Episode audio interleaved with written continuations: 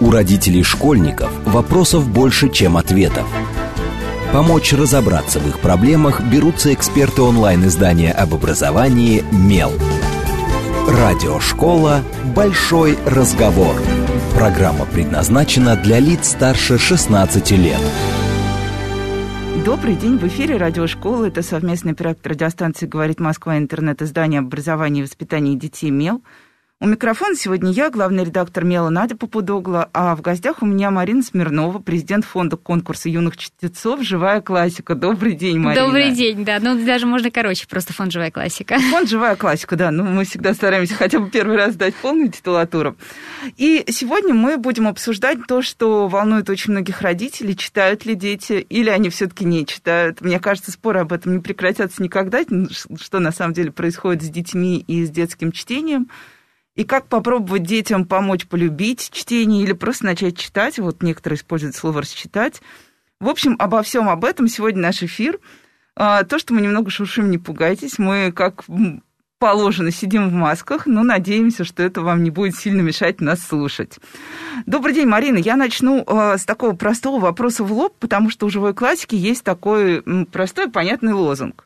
Привить детям любовь к чтению. А, почему? Потому что э, вы считаете, что есть проблемы с э, любовью к чтению, потому что вам хочется, чтобы дети читали больше, ну, вам в смысле фонду и всем, кто участвует в его работе, или есть еще какая-то мотивация? Вы знаете, мне кажется, что у каких-то больших проектов, которые долго существуют, обычно мотивация личная у того человека, кто это создает. И я сама же преподаватель литературы, филолог, и всегда хотела литературу в школе преподавать. И это тоже произошло совершенно не случайно, потому что я помню, как я начала читать. Из чтения у меня были отношения очень непростые, читать я не любила в детстве, вот совсем. То есть мне мама читала, все было прекрасно, мне очень нравилось маму слушать, а когда я перешла в пятый класс, и это уже такой возраст, когда все сами читают я поняла, что, ну, книжки это не для меня, но есть, в общем, более интересные формы досуга. И мама тогда применяла такие жесткие методы. Она закрывала меня с книгой, заставляла прочитывать по времени, должна была прочитать сколько-то, и потом я маме должна была пересказывать. И вот если я прочитала, то я могу там пойти гулять с подружкой. И я ненавидела книги. я перекладывала закладку, э, придумывала сама эти истории. Иногда меня мама на этом ловила, иногда нет. Но, в общем, ничего хорошего. И я очень хорошо помню вот эти ощущения человека, который читать, ну, не любит. Вот, ну, не понимает, зачем. Вот вообще про что это все. А дальше произошла такая история. У меня есть брат младший, и мне всегда, мы всегда с ним так контролируем, чтобы нам всего доставалось поровну. И брат в школе не очень хорошо учился, ему взяли репетитора по русскому языку. И тут же я стала, в общем, конючить, что мне, пожалуйста, тоже давайте репетитора. А у меня по русскому языку была пятерка. Мама говорит, ну хочешь, ну давай. И я отправилась к репетитору по русскому языку, написала там какой-то диктант, э, учительница сказала, что, в общем, с русским языком все в порядке, как бы не понимаю пока, чем здесь заниматься. Она говорит, ну, если хочешь, мы можем заняться литературой. Но а родители же мне платят за русский, поэтому родителям мы об этом не скажем. И литературой мы будем заниматься тайно. Ты любишь читать книжки? Я говорю, терпеть не могу. Она говорит, ну, как бы это и понятно. И дала мне начитать Ребекку, Дафны Дюмарье. Хорошая. Ну, это какой был класс? Пятый. Ну, не все. Сейчас, я уверена, не все пятиклашки справятся с этой книгой. Она не а, самая простая. Вы знаете, она мне книги давала так еще. Она говорила, она вот у нее такая стопочка книг, и она говорила, М, это тебе рано. Вот с этим ты точно не справишься. Ну и какой-то у меня был такой дух противоречия. Она, видимо, просто поймала, вот как-то поняла вот мой, да, вот этот психотип, что мне интересно то, что там запрещено, и если там мне не по возрасту, то я обязательно эту книжку возьму. И мы с ней, значит, стали читать «Экзюперит», э, «Цитадель», не, не «Маленького принца».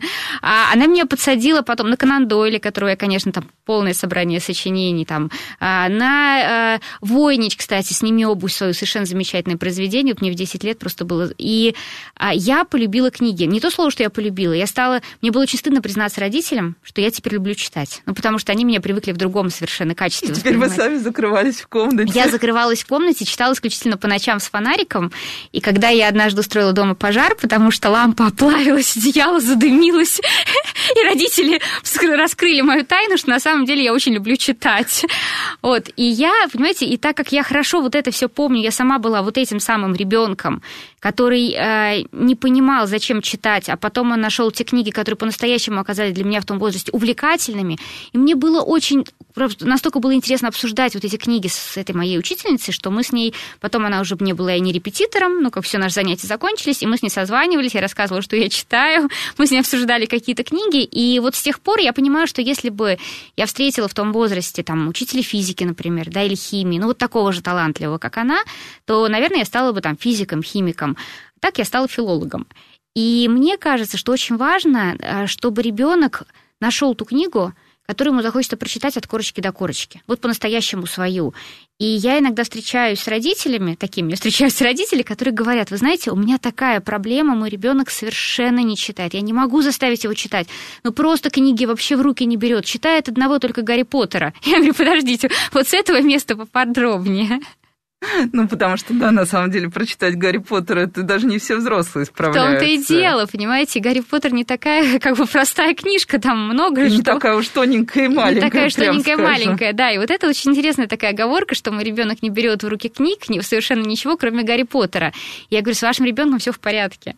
Пусть ваш ребенок читает Гарри Поттера и то, что ему нравится. Потому что на самом деле ведь вся наша сегодняшняя классика, она в какой-то момент была, она была супер, это супер бестселлеры своего времени.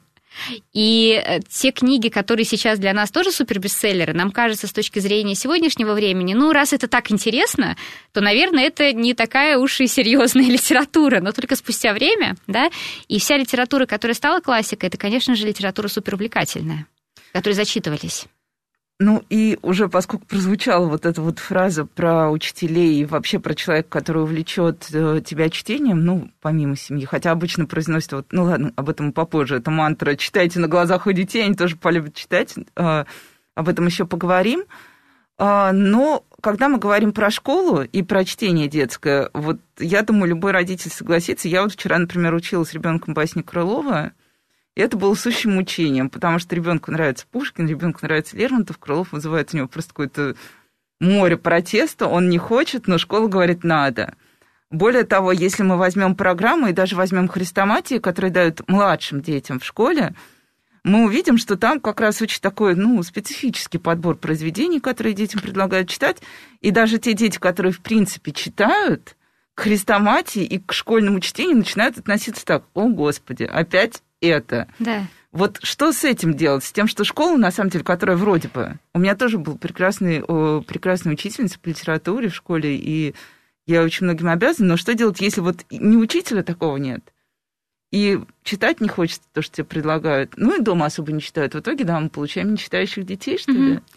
А вы знаете, по поводу школьной программы по литературе, я себе задавала много раз этот вопрос, и я так наблюдаю за учебниками, которые сейчас появляются, и я решила в этом году провести исследование, ведь на самом деле я не думаю, что есть такие люди, которые хорошо себе представляют вообще, как преподается, например, литература в мексиканских школах, немецких школах, финских школах, какую вообще, какие, в принципе, книги там читают дети, как построена программа по литературе, сколько часов уделяется каким-то да, определенным произведениям.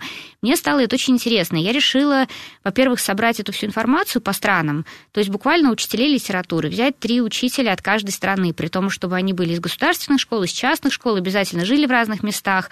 Мы разработали, точнее, я разработала анкету, там 20 вопросов. А, конечно же, эти вопросы потом будут дополняться. Это пока первый такой подход. Учителя получат эту анкету, и я тогда буду видеть вообще всю школьную программу, как литература преподается в Финляндии, как она преподается во Вьетнаме. А дальше мне интересно сравнить это с уровнем читательской грамотности в стране. Потому что есть же, например, там вот э, ПИЗа, да, вот это вот как бы исследование, и мы там не на высоких позициях по читательской грамотности России. И есть количество наименований подростковой литературы в стране на душу как бы населения. И то есть э, вполне есть такие показатели, по которым можно понять, да, какие страны читающие именно для подростков, то есть где подростки читают, а какие нет. А потом соотнести это с преподаванием литературы и попытаться найти какие-то закономерности. То есть есть ли какой-то тот пазл идеальный, который можно составить. Потому что я думаю, что сначала надо понять общие принципы формирования формирования программы, да, выбрать самое лучшее вообще, что есть, а потом попытаться вот такую же историю сделать. Потому что, конечно, наши учебники, они друг на друга очень похожи. У нас программа, она же, как, во-первых, ее нет единой программы по литературе, ее не существует. Ну, у нас существует определенный набор УМК. Да, да, у нас существует, да, вот некий набор, но у нас нет единой как программы, и она э, неподвижная. То есть, например, если в Эстонии э, каждые 10 лет в обязательном порядке на государственном уровне программа пересматривается там, по литературе, то у нас такого нет. И не, не факт, что то, что в Эстонии происходит, это хорошо, да, это все надо сравнивать и вот как выбирать. Поэтому я думаю, ну вот это один подход, то есть конкретно то, что мы пытаемся сделать. А вот отвечая на ваш вопрос, что делать, если а, ребенку совсем некому подсказать, но здесь, знаете, такой вот ответ, а что делать, если, например, ты хочешь заниматься профессиональным спортом, а нет тренера? Можно ли достичь да, каких-то высоких показателей? Мне кажется, что здесь это такое ну, местное сравнение, потому что все-таки а, в чтении, так же как в спорте, а, тоже нужен тренер, тоже нужен наставник, нужен тот человек, который... И этот может быть на самом деле человек, это может быть ровесник, это может быть друг. Здесь в данном случае совершенно не обязательно, чтобы это был какой-то взрослый человек. Это может быть, э, там, ну и библиотекарь это может быть, да. А, это могут быть экранизации вовремя, которые посмотрели, а потом ты книжку такую купил. Но, тем не менее, кто-то быть должен. А мне кажется, что все-таки ключ, и да, и что касается родителей. Конечно же, родители, которые читают книги, они это очень хорошо, это здорово, потому что ты видишь, и ты к этому тянешься, и тебе интересно заглянуть за эту обложку и понять, а что же там такое это, собственно, где, где мой папа время сейчас проводит, потому что он явно не со мной, но, но где он сейчас? А, но здесь же еще, когда родители читающие, у них есть компетенция говорить о литературе интересно, а, рассказать о контексте, в котором да, это происходит, потому что, ну, не всегда понятно, почему, например, там Евгений Онегин — это там бестселлер своего времени, и это нужно объяснить. И для этого родитель должен быть соответствующими компетенциями для того, чтобы обсуждать. Книги, конечно, классно вместе читать. Но мне кажется, очень важный момент — помочь ребенку найти э, увлекательную книжку, хотя бы одну, а, которую он прочитает от корочки до корочки. Вот это прямо очень важная задача для того, чтобы ребенок потом стал читателем. Потому что если ты один раз получил вот это удовольствие, прочитал Нила Геймана «Кладбищенские истории», сказал, а что, так тоже можно? Такая литература тоже бывает, то после этого ты все равно ищешь этот кайф. Вот. Ну а если слово о полку Игореве мы начинаем читать в пятом Причем без подготовки. Без под... В том-то и дело, без да, видите? как раз подготовки. Конечно, то есть нужна подготовка, потому что удовольствие можно получать от слова полку Игореве, но нужно быть подготовленным. Это, ну вот как с гор кататься, да? Мы же не начинаем там с пика сразу же, да? Мы потихонечку, постепенно, и тогда удовольствие получаешь. А если сразу там с самой высокой горы, то просто можно шею сломать. И то же самое с чтением. Ну, и спрошу сразу про жанры, потому что сейчас э, очень... Ну, вот нам часто родители пишут, что дети не читают ничего, кроме комиксов. Вот есть такое... А, такая скептическая история. А здесь есть сразу же ответ. Дело в том, что комиксы, мы так говорим комиксы, а есть графические романы. И здесь опять же надо, вот я сейчас упомянула там Нила Геймана, а он пишет прекрасные графические романы. И здесь есть очень разного уровня, потому что есть, правда, комикс и то, что, да, но многие родители, когда они видят, что их ребенок читает графический роман, они тоже воспринимают это как чтение комикса, не понимая, что это такой смежный жанр и очень себе серьезный, и с очень хорошими текстами, может быть. Ну, а если еще немножко тоже вернуться к школьной программе, я как раз, ну, у меня вот э, дети моих родственников живут э, во Франции, и я поэтому достаточно хорошо представляю уже франц, ага. французскую историю э, литературы в школе. И, например, мой племянник во втором классе, кажется, это было, они читали Матильду Рольда Даля. И он читал с огромным... Или третий класс. Мы ну, тоже важно, рекомендуем эти книжку, да, но это же увлекательно. Да, да. И кажется очевидным и таким простым дать ребенку хотя бы, ну, поверх школьной программы, одну интересную книжку для вот такого хотя бы внеклассного чтения.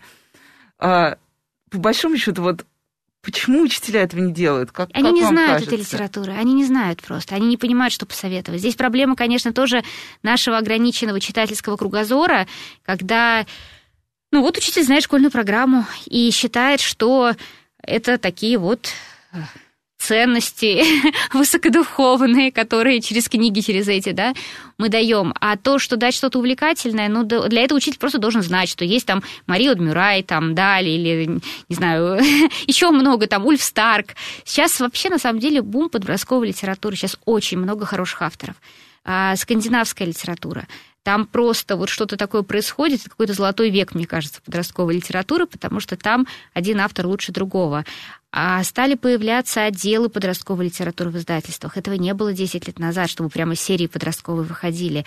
И если вы посмотрите, у нас сейчас стало появляться много российских авторов, которые пишут для подростков, именно на подростков ориентированные. И таких прям хороших, которых вот их можно порекомендовать.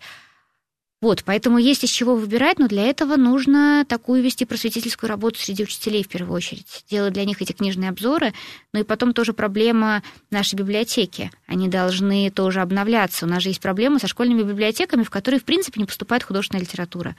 Учебники да? Да, одни учебники. Одни лежат, учебники. Хотя а... в моем детстве было иначе. У нас в школьной библиотеке конечно. можно было брать книги художественные. Да, конечно, конечно, можно было. Это была чудесная библиотека в школе.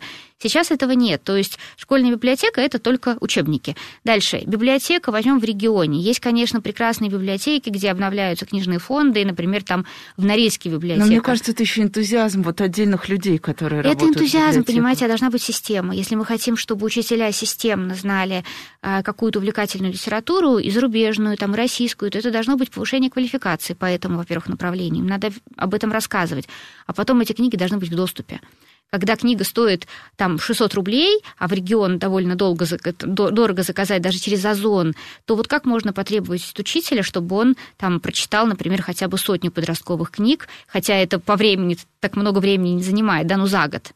Ну как он прочитает? Дорого, сложно, и непонятно, какие книги хорошие, какие плохие, и где вот это... И, конечно же, там, мы ведем такую работу, конечно, мы проводим там форумы, рассказываем, лекции читаем, приглашаем представителей издательств, чтобы они рассказывали учителям. Но это вот это время, это время. Ну, я вот вообще часто говорю, что у нас какое-то, несмотря на тяжелые обстоятельства, с точки зрения детской литературы, мне кажется, такое счастливое время, потому что столько, сколько сейчас выпускают, и большие, и маленькие издательства, это какая-то уникальная ситуация, и качество. Вы правы. Общее очень высокое. Но тут есть такой момент. Многие родители как раз очень скептически относятся, в том числе к шведской литературе. Например. Я знаю, у нас с Ульфом Старком, знаете, какой был скандал? Вот. Как быть с этим? То есть родители, получается, что мы должны просвещать родителей еще. Конечно, должны просвещать родителей. Дело в том, что да, у нас была интересная такая история. Мы отправили одну книжку Ульфа Старка, но все-таки Ульф Старк это вот, ну, все-таки это уже классик такой детской литературы. А, но там книга была о том, как мальчик не умел целоваться.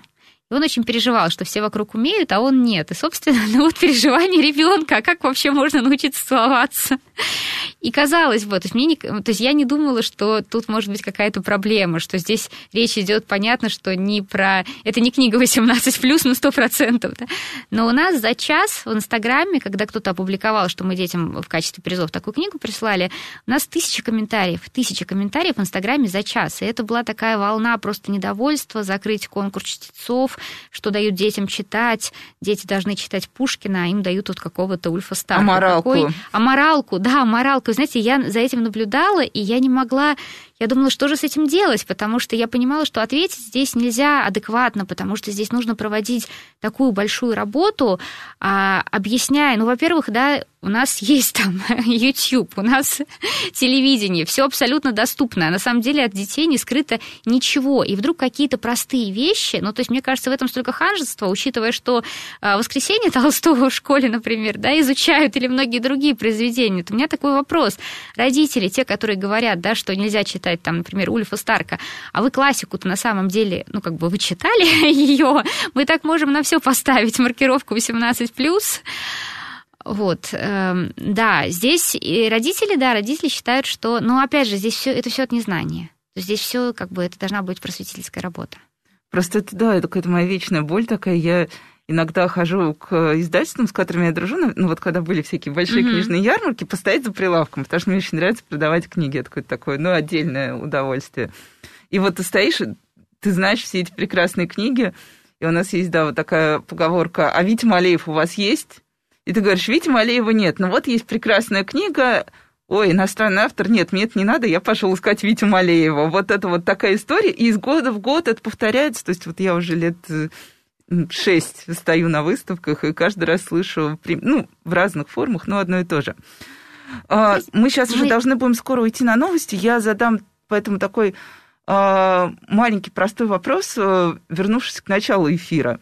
А сейчас вот если с высоты уже всего пережитого посмотреть, как вы думаете, правильно делала мама, что она вас запирала с книгой?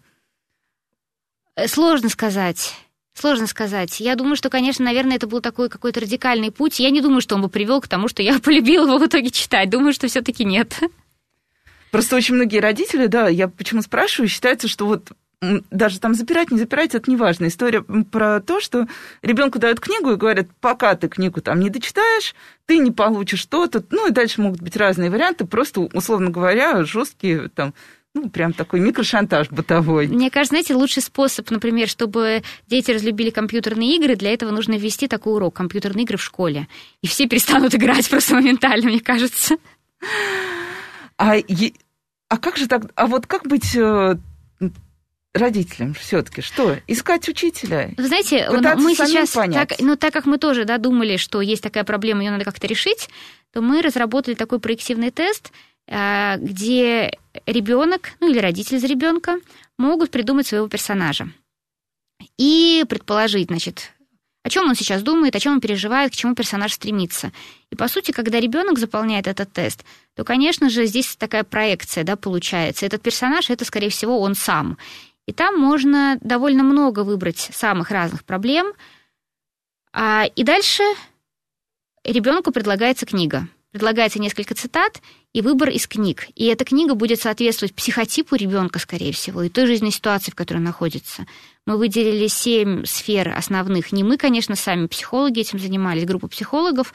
Выделили сфер, семь основных сфер жизни ребенка, которые, в общем, охватывают все а дальше выделяли отдельные какие-то направления. Ну, например, сфера отношения с родителями. Что там может быть?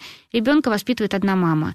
Есть мачеха или отчим, с которым каким-то образом складываются отношения, не складываются. Есть брат, которого любит больше. Есть сестра, которой завидуешь. Есть э, а, ответственность, гиперответственность, которую на тебя переложили там за брата. Ситуаций может быть очень-очень много, да э, дефицит внимания, родители возлагают слишком большие надежды на тебя. Но для любой ситуации есть книга. И эти книги, конечно, они чаще всего они абсолютно увлекательны, и это современная литература. И у нас на каждую ситуацию подобрано несколько книг, так что можно пользоваться такой историей. А где это можно найти? На нашем сайте «Живая классика» есть индивидуальный подбор книг. Это вот просто тест, э, прохождение занимает полторы минуты, и дальше вы получаете набор книг, которые можно посоветовать своему ребенку. То есть, может, и сам ребенок, и родитель тоже за ребенка да, ребенок... попытаться смоделировать. Да, но мы делали эту историю для подростков, то есть все-таки это 10-17 лет. У mm-hmm. нас очень много роди... проходит тест, мы видим, а, ищет книги для более младшего возраста, но это вот именно от 10 до 17 для подростков. И вот тут очень интересная тема, потому что я тоже хотела еще про возраст отдельно поговорить. А, и сейчас сидела и вспоминала еще одно, вот когда вы говорили про, например, мама одна воспитывает ребенка или появляется очень, я вспомнила еще одну книгу, из-за которой вот у нас, например, было много хлопот очень в Меле. Это история про цацики, когда нас, это Мони Нильсон, э, и, ну, мне очень нравится серия этих книг, но многие родители считают, что автор допускает все слишком много, и тоже обвиняли в разврате, и в моралке, а потом казалось, что никто, собственно, даже толком-то книгу не прочитал. Да, все в этом просто проблема. пробежали как-то по верхам. Пастернак и не читал, но осуждает. Да, да. что-то выхватил, и, и все, и побежал дальше, но уже тебе не понравилось. Уже не понравилось, уже ребенку не буду разрешать. Ну и сейчас мы прервемся на короткие новости, и сразу после них вернемся в эфир и продолжим говорить о детских книгах, о том, как быть родителем, если дети не читают, ну просто о чтении. С вами Радиошкола, не отключайтесь. У родителей школьников вопросов больше, чем ответов. Помочь разобраться в их проблемах берутся эксперты онлайн-издания об образовании «Мел». Радиошкола «Большой разговор».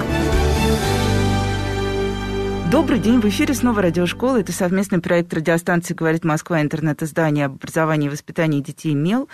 У микрофона сегодня я, Надя Попудогла, главный редактор «Мела», а в гостях у меня Марина Смирнова, президент конкурса «Живая классика». И говорим мы сегодня о детском чтении, детской литературе, о родителях, школе, учителях, обо всем сразу получается. Ну, потому что, мне кажется, чтение такая тема, можно было бы сесть и на три часа, и все равно бы мы все не проговорили. Это правда.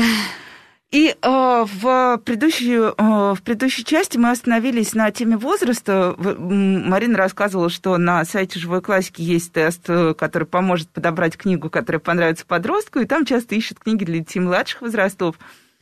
А у нас в Меле я, э, мы смотрим все время, ну, как нормальное digital-издание, мы смотрим все время поисковые запросы, мы видим, как родители ищут книги. Книга для ребенка 4 года, книга для ребенка 5 лет, 6 лет и так далее. И потом, когда мы, например, э, у себя публикуем какие-то подборки или рецензии на отдельные книги, нам всегда задают один и тот же вопрос. А на какой это возраст? А дети-то все разные. Вот. И я каждый раз теряюсь, потому что кто-то там в 6 лет действительно... Ну, или как... Это любимая, мне кажется, э, история страданий родителей в соцсетях, особенно таких интеллигентных родителей, когда у них нечитающий ребенок, и тут вдруг кто-то пишет пост. А вот моя Маша в 5 лет как раз уже всего Гарри Поттера прочитала. И родитель, пять лет, Гарри Поттер, а мой это вообще еще там до сих пор копается с книжками для четырехлеток. Что же делать? Вот насколько важно вообще соблюдать этот возрастной ценз? Или все-таки, ну, давайте уже остановимся? На самом деле меня э, возрастной ценз, он э, удивляет, вот, да, потому что вся наша школьная программа по литературе, она как раз рассчитана, ну, по идее, что, да, рассчитана как, на более старший возраст. То есть читать в 30 лет – «Войну и мир» прекрасно, просто, да, увлекательно, читать Достоевского увлекательно. И при этом мы говорим, что какие-то книги, которые совершенно детские, подростковые, их надо прочитать в подростковом возрасте, мы начинаем искать в них какой-то подвох, а вдруг там, не знаю, какая-нибудь сцена не та, единственная на всю книгу, и, в общем, совершенно такая кошерная. Но, да, поэтому дети все, конечно, разные, безусловно. И, ну, все мы основываемся на чем на исследованиях и на собственном опыте. И я думаю, что мама бы у меня, конечно, забрала те книги, которые я читала в 10-12 лет, если бы она их увидела. А, но с позиции взрослого человека я понимаю, что мне нужны были эти книги, ну, потому что были какие-то темы, которые я совершенно не понимала, с кем мне обсуждать. И у моих подружек был точно такой жизненный опыт, как и у меня, собственно. И обсуждать нам это было не то, не то, чтобы вы могли почерпнуть какую-то новую информацию друг от друга. А тем не менее, ты стремительно развиваешься, ты тянешься к взрослому миру со всеми его проблемами и сложностями. У тебя очень искривленные какие-то интерпретации в голове существуют 10-12 лет. И литература очень помогает разобраться, вырасти. А, и, ну, то есть есть какие-то ситуации, которые там нужно пережить, потому что, там, не знаю, у всех девочек в 10 лет есть абсолютно одинаковые переживания, и когда мы вводим табуированные темы, то, ну, такие уж совсем табуированные, потому что на самом деле то, что покажет нам любой интернет, там, да, тоже YouTube-канал, можно все что угодно.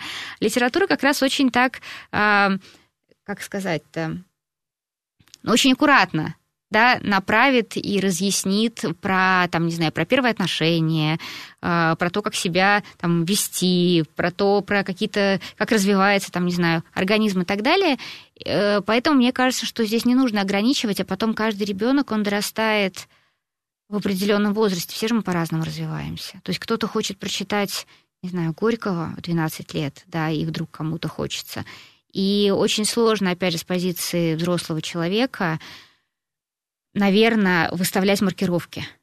Потому что мы, хорошо забыв себя, считая, что ребенок, я недавно просто читала совсем про малышей, да, как развиваются дети, и, и что, что ребенок должен там к трем годам, да, например, уметь там какие-то фразы составлять. У меня племянница, я сейчас наблюдаю за ее развитием, ей два с половиной года, она прекрасно читает сказки Пушкина, учит наизусть, ну, потому что ей сейчас два с половиной года ребенок губка, он все впитывает, ей никто не говорит надо, а ей просто все это очень нравится. Но у нее такие свои интерпретации, она читает а, у лукоморья дуб зеленый, и там, когда кот ученый ходит по цепи, то она говорит, кот говорит мяу, знаете, такой вот микс. А, поэтому мне кажется, что, а, во-первых, это абсолютно нормально тянуться к тому, что для тебя, что тебе не по возрасту. Для подростков это очень характерно. Поэтому если сказать, вот это все 18 плюс убрать на полку, то это, наверное, та книга, ровно к которой рука и потянется у нормального подростка абсолютно. Эффект Мапассана с верхней полки. Да, да, да, да, да, да. И мне кажется, что нормальный такой хороший, правильный эффект. Ну, пусть туда рука и потянется. А, и даже когда мы сами составляем списки литературы рекомендованной, у нас с коллегами постоянно возникают споры – кто-то говорит, а я это читал в 10 лет, а у нас стоит, например, там для 15-летнего возраста, и мы понимаем, что это настолько все условно. И более того, вот я беру книжку какую-нибудь «Миссис Черити», да, Марио Дмюрай, и читаю ее от корочки до корочки просто с огромным увлечением. Или там «Сахарный ребенок», да, Ольги Громовой. Какая здесь маркировка? Ну вот какая, да, можно в 10 лет читать, а в 30 тоже хорошо. вот. Поэтому мне кажется, что маркировки это, в общем, довольно условно. И, конечно же, есть такие книги, знаете, которые все-таки перерастаешь. То есть, например, Драгунского в 15 лет, наверное, если я пойму, что какой-то ребенок увлеченно читает Драгунского в 15 лет, а, ну, мне покажется, что, в общем, как-то... Немножко странно. Немножко странно, да. То есть есть такие книги, из которых можно вырасти, а, а вот книги, которые еще рано читать, мне кажется, что вот это нет ну, такого. Тут, на самом деле, Наверное, есть... Сорокина не стоит читать «30-ю любовь Марины» в десятилетнем возрасте, ну, просто чтобы психическую травму не получить там. Но, в принципе, в большинстве случаев, мне кажется, что вот эти маркировки, когда от 10 лет, потом там у нас следующее, да, там 16 плюс, мне кажется, что вот это немножечко, это можно и убрать. Ну, по крайней мере, родители точно для своих детей. Ну, вот я для себя, например, поняла, тоже глядя уже на своих детей, что если говорить о тех, кто младше, они как раз не будут браться за слишком сложные, моментально становится скучно. Да, это правда. И они как бы откладывают книгу, и все. Как только они у них нет вот такой зацепки, их не затянуло и показало, что ну, это мамина книга. Угу вот у меня так иногда бывает, ребенок подходит, заглядывает в книгу говорит, а, ну понятно, понятно, все, я пошел, это я читать не буду. А, спрошу про сказки. А я, вы знаете, хотела сейчас пока вот немножечко, да. пока мы от этой темы не ушли. Дело в том, что когда мы начинали конкурс чтецов, то я приходила в разные школы, и дети тогда книги выбирали сами, которые они читают. И я удивилась тому, как много детей там в возрасте как раз 10-12 лет читали Булгакова, «Мастера и Маргариту». я думала, вот что они понимают. То есть мне казалось, что это как раз вот книга, которую надо читать так существенно позже. Но они же ее выбирали сами, они же находили, я понимала, что они, конечно же, читают «Мастера и Маргариту» как-то, ну, наверное, по-другому. Такая сказочная история, такое фэнтези, да, а, но это прекрасно потом вернутся и перечитают. Но я просто о том, что вот если говорить про сложность текста, да, э, там не про 18 плюс, а просто про сложность, то здесь вообще вот не нужно этих ограничений. То есть то, что ты, ты здесь ничего все равно не поймешь, мне кажется, это такая странная позиция. Если ребенок сам дотянулся, если ему захотелось, то и пожалуйста. И если начал читать, уже читает. Да. Не вырывать же из рук. Вот Конечно, я тоже всегда да. думаю, как, как ты подойдешь и заберешь просто. Про сказки, да, потому что для нас такая, а, ну, для Мела и для родителей, мне кажется, важная тема. А, есть определенная такая, ну, не знаю, тренд, не тренд, как это назвать, что сейчас родители стали меньше читать детям вот то, что нам читали в детстве, так или иначе, а, русские народные сказки, начиная там с простых типа «Колобка теремка», дальше мы погружаемся в Ивана Царевича и вот это все. И я помню, что у меня даже однажды был спор, я пожаловалась, что я сама ужасно не люблю читать сказки, и пришли наши блестящие переводчики и филологи, и стали мне рассказывать, что сказки читать супер важно. Причем люди, которых я, книги, которых я очень прислушиваюсь и уважаю их, потому что сказка там, она дает и культурный код, и то, и это. Вот что на самом деле сказки? Дети выбирают сейчас сказки, например, вы предлагаете детям читать сказки? Ну, или... Ну, мы все-таки так про более таких, про подростков, угу. да, но про сказки я скажу, что я думаю. Дело в том, что сказки это же все-таки такой устный жанр, и сказки сочинялись. Вот они, мы сейчас говорим там, то есть для нас, опять же, сказки это что-то такое, вот, вот есть у нас э, курочка ряба, которая, кстати, очень неоднозначная, и мы ее знаем в детском варианте, а есть прекрасный взрослый вариант курочки ряба. А, и это такой вот, ну, такой-то канонический такой уже, да, текст сказки. А на самом деле сказки же рассказываются. И сейчас должны родители, как мне это кажется, вот эти сказки сочинять. Петрушевская, вот с ней можно, кстати, совершенно замечательную историю сделать. Она а, современная писательница, она учит родителей, вообще всех желающих, сочинять сказки. Дети приходят и какие-то ей слова говорят. Вот она мне недавно рассказывала сказку про облако и линейку. Если я так немножечко ей там дали два слова облако и линейка. И она тут же рассказывает, что Значит, перед тем, как облака выпускать на небо, их обязательно должна линейка измерить. И поэтому на небо всегда выходят маленькие э, там, да, облачка. И одно облако большое, оно так переживало, что оно никак не могло измериться и вот выйти на небо. Но тут она придумала хитрый план. Облако увидело, что самолет летит, прицепилось к самолету, и все пассажиры в самолете переживали, как же так, мы летим в тумане, это облако. И прилетели они, они в Африку. И когда самолет сел, облако вышло большое. А почему маленькие, маленькие выпускали? Потому что солнце может загородить. И большое облако в Африке вышло и загородило солнце. И тут все люди обрадовались, потому что в Африке же жарко, а солнце загородило облако. И вывод из сказки такой, что нужно оказаться в нужное время в нужном месте. Как это облако. То есть вот мораль этой сказки. А, не знаю, насколько я смогла рассказать так, как Петрушевская. Нет, прекрасная сказка. Но, по-моему, сказка прекрасная, она ее вот так вот сочиняет на ходу. И я понимаю, что абсолютно любое слово, там она рассказывала про очки, подушку, вот любые слова, какие даешь, и вся эта сказка, у нее всегда есть какой-то вот вывод замечательный, и получается, что через эту сказку а, родитель, бабушка, дедушка делятся каким-то своим собственным жизненным опытом. Только они этот жизненный опыт рассказывают так, как понятно ребенку на его языке. А, у меня есть тоже, опять же, там а, мама с дочкой, дочка маленькая совсем, а мама ей рассказывает сказки бесконечно про непослушного ежика. И, в общем, и, и понятно, что, в общем, кто, тут, кто тут непослушный ежик, и что поступки непослушный ежик сочиняет, ну, совершает такие же, как, собственно, эта маленькая девочка. Маленькая девочка очень прислушивается, и она говорит, да, нехорошо ежик поступил, в общем, можно было как-то по-другому. То есть просто мы говорим, да, тут важно, говорим мы про форму и про то, как можно как раз э, что мы хотим донести? Да, Мне кажется, здесь донести, вопрос да, посыла. Понимаете, главное. если мы просто читаем сказки, потому что у нас есть сборник Афанасьева, и мы решили, что надо ребенку его прочитать, то мне кажется, что это, скорее всего, наверное, не очень верный подход, потому что а, ну, это же всегда должно быть еще и своевременно а ребенок должен быть готов эту историю услышать. Почему-то история должна быть именно это. И здесь должна быть какая-то мораль, которая вот она сейчас, да, и тогда это остается с тобой. И поэтому здесь надо, ну, либо сказки все-таки их надо выбирать и понимать, почему ты ребенку именно эту сказку читаешь, да? А не просто, а не просто... на ночь почитаем сегодня сказку. Да, то есть здесь же вопрос как бы в таком в целеполагании. Все должно быть не просто так. Ну и немножко все-таки про конкурс. Э, вот э, вы говорите, да, о том, что ваша задача, ну, как вот, все-таки, чтобы дети любили читать, чтобы дети хотели читать, чтобы дети хотели, наверное, между собой говорить о книгах, и вообще, чтобы как бы, чтение было, оставалось частью нашей чтобы жизни. Чтобы дети учились критически мыслить. Вот. Чему, зачем, собственно, нужен конкурс? Помимо любви к чтению, как, ну, это такая очень абстрактная фраза. Мы все много задач. Ну, вот мне кажется так, здесь много-много самых разных моментов. Ну, во-первых, а, все мы с какими-то переживаниями.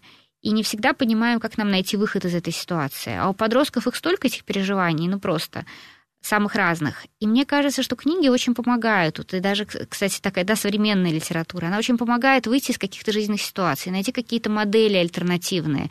Ты можешь посоветоваться с подружкой, с ее там, да, ограниченным жизненным опытом, а ты можешь посоветоваться а, с прекрасными авторами, которые уже много раз подумали и пришли к такому-то выводу, что вот...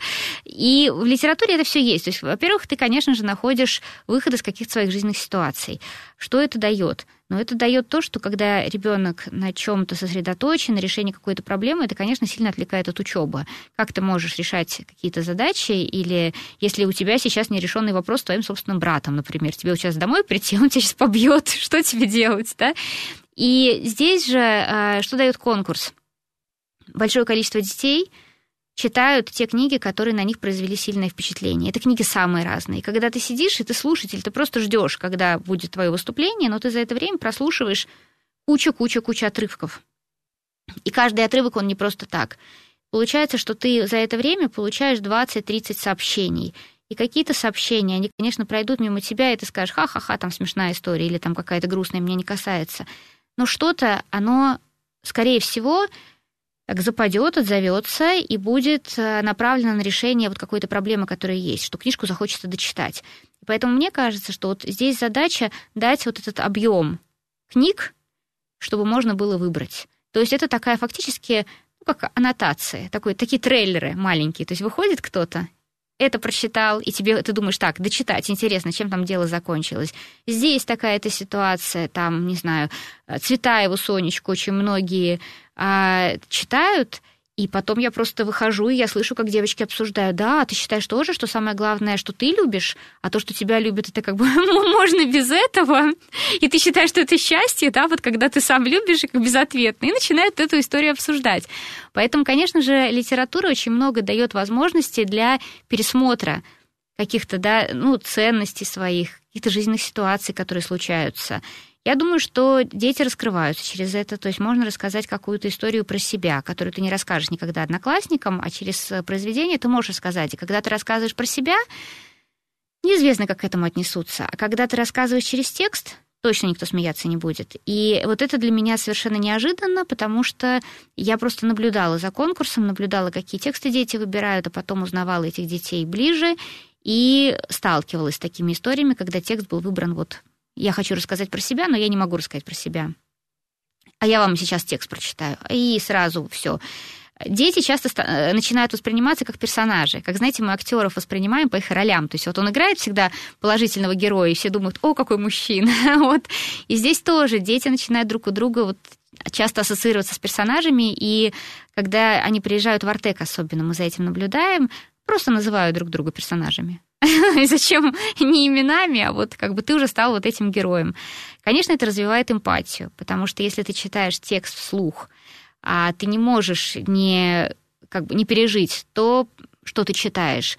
И это как бы это такое сопереживание. И мы обращали внимание на то, что когда собираются вот наши участники конкурса вместе, то это коллектив очень хороших детей. И вот это неожиданно, потому что, ну, обычно как бы все вместе собираются для того, чтобы совершить какое-нибудь там хулиганство. Вот. А это ребята, они креативные, они умеют договариваться. И то, что я наблюдала, вот, например, если окажется ребенок, у которого какие-то там вот, ну, физические там, да, сложности есть, а все помогут сразу же. Ну, вот все. То есть, если у нас был там мальчик, например, с ДЦП, ему было сложно на сцену подниматься. Так у нас под, сразу подбегало несколько человек, которые подхватывали его там на сцену, э, заносили. Участники. Это никто не договаривался, у нас даже в мыслях не было подойти там попросить кого-то. То есть это вот это, это они сами делают. И это эмпатия как раз. И я думаю, что это дают тексты.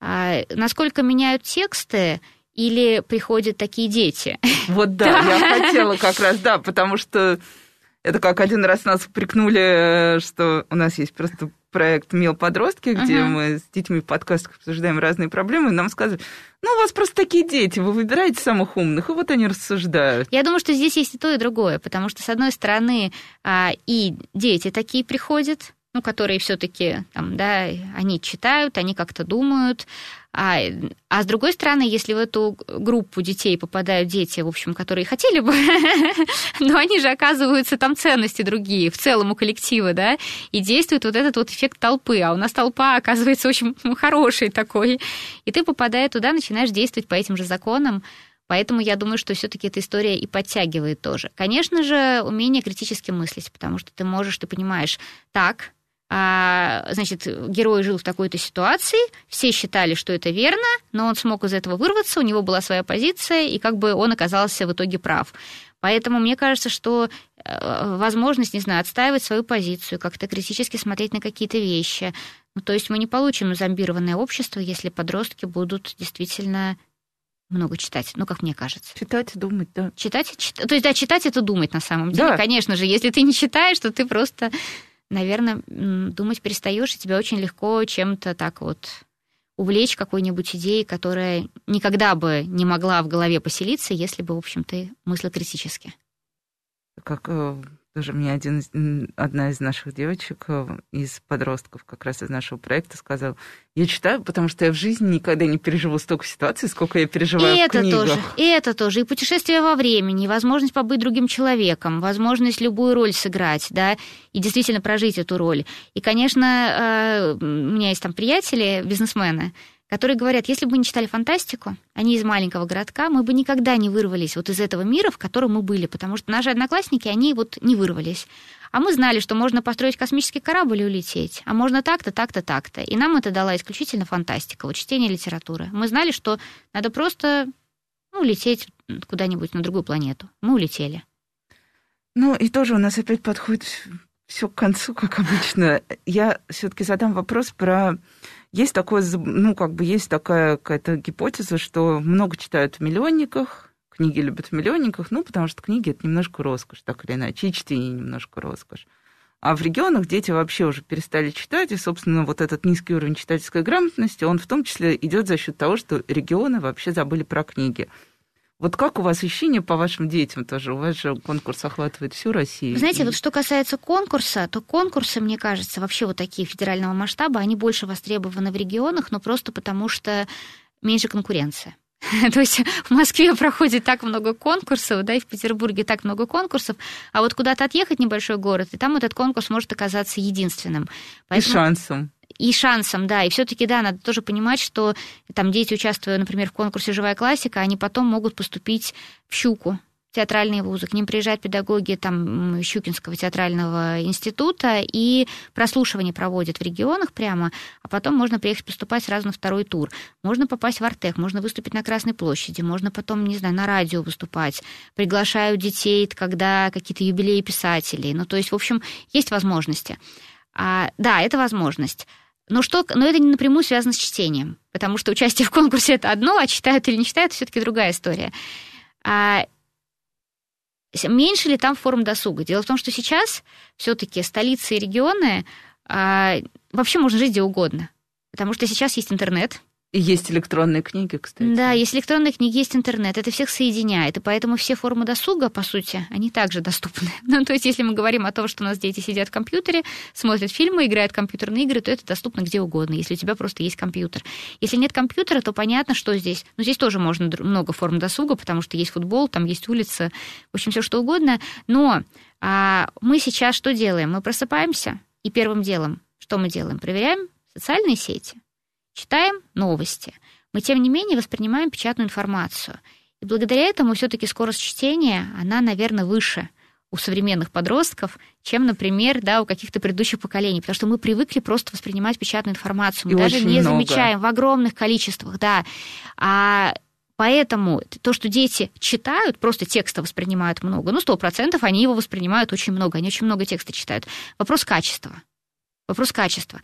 Но дело в том, что сейчас, опять же, стали появляться современные поэты, у которых огромное количество подписчиков. Есть литература, э, и на нее тоже там много подписываются, да, романы, которые пишутся прямо в сети. Но мы же знаем, что вот эти сетевые романы потом становятся романами, которые издаются в профессиональных издательствах, и там куча последователей. Глуховский у нас тот же самый, да, он у нас вышел откуда из сети. Вот, поэтому я не думаю, что здесь есть какая-то большая разница, и что можно как-то это измерить и сказать, что в регионах читают больше или меньше, потому что доступность книг, она...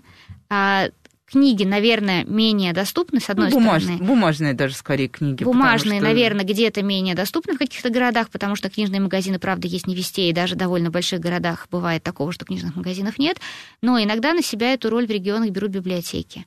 И библиотеки прямо вот ходят, да, и даже если там нет какой-то совсем новой литературы, но все равно там, да, книги есть хорошие. И, все, и можно слушать. Есть тот же Литрес, да, который можно и слушать, и там Storytel, и MyBook, и, в общем, огромное количество сейчас есть приложений, где ты можешь и слушать, и скачивать электронные книги. Поэтому, в общем, это стало довольно все доступно. Ну и, собственно, все, да, и тут наше время истекло. Хорошо, что стало все доступно, осталось только, да, мне кажется, вот самое главное научиться не просто читать, а научиться еще понимать, что ты прочитал. И, и как научиться раз то, выбирать и понимать, где искать, потому что когда ты совсем не понимаешь, где искать, ты вряд ли найдешь вот ту книгу, которая тебе нужна. В общем, друзья, давайте будем и сами читать, и помогать детям читать. По крайней мере, не отнимать уж у них книги точно, если они их взяли в руки, и не, не спрашивать строго, сколько книг ты прочитал за неделю. Ну и родителям тоже надо. Родителям, если родители не читают, то просто не надо удивляться тому, что не читает ребенок. Ну, особенно если нет книг в доме, где он? Да. Вряд ли ребенок дойдет до библиотеки.